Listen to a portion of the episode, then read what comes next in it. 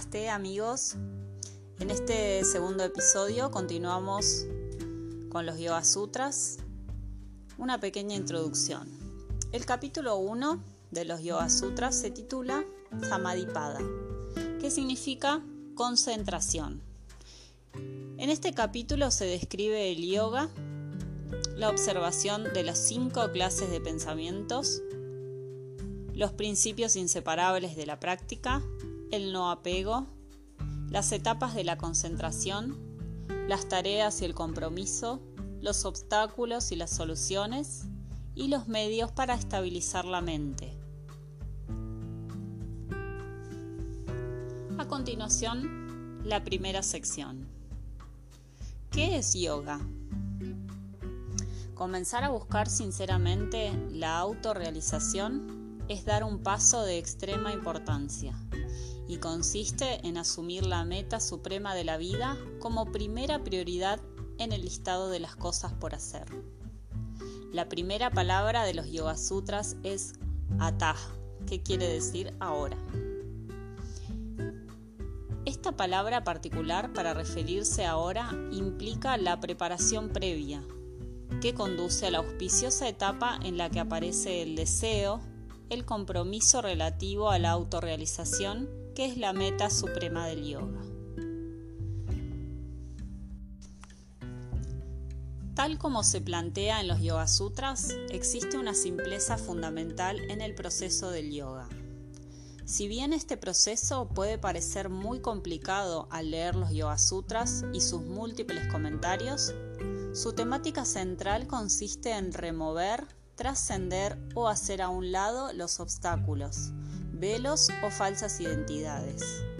Las múltiples recomendaciones dadas en los Yoga Sutras señalan los detalles o la manera de refinar la forma de hacerlo.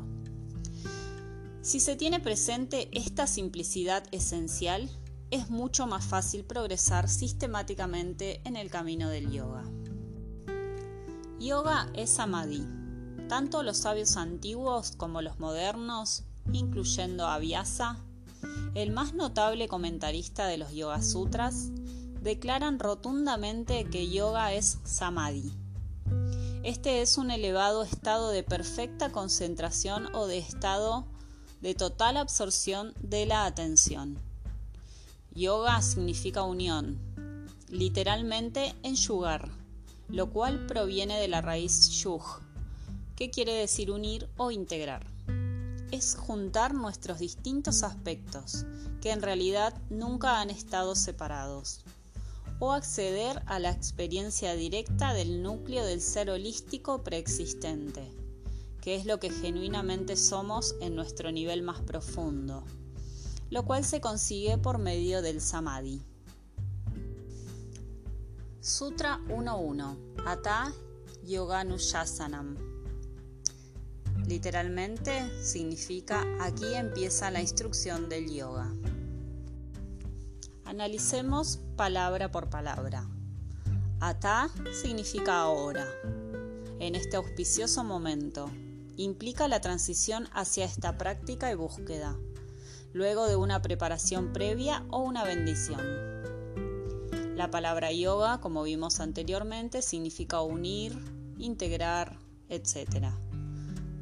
La palabra anu significa dentro o que sigue la tradición, implica que es posterior o que sigue a continuación de alguna otra cosa. En este caso, la preparación previa.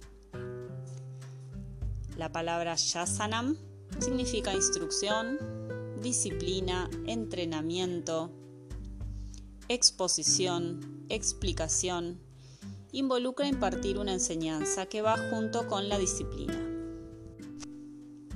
Este sutra preliminar sugiere que después de haber hecho algunas acciones en la vida, algunas prácticas preparatorias que se hayan podido realizar, ahora finalmente estamos listos para proseguir con la profundidad en la exploración de uno mismo. El viaje que lleva directamente al centro de la conciencia al Atman o el ser, nuestra identidad real y eterna.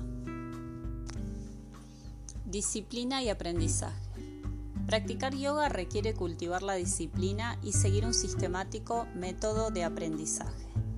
Anuyasanam. Esto se refiere más a la cualidad o convicción respecto a nuestras prácticas que a su cantidad.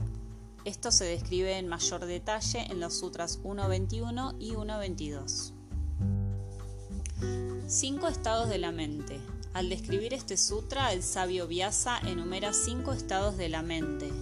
En estos, el estado en que la mente se dirige en una sola dirección es el requerido para la práctica del yoga. Estos cinco estados abarcan desde una mente severamente alterada hasta aquella que ha sido completamente dominada o controlada. Hasta acá el día de hoy. Continuamos el próximo episodio. Les mando un abrazo de luz.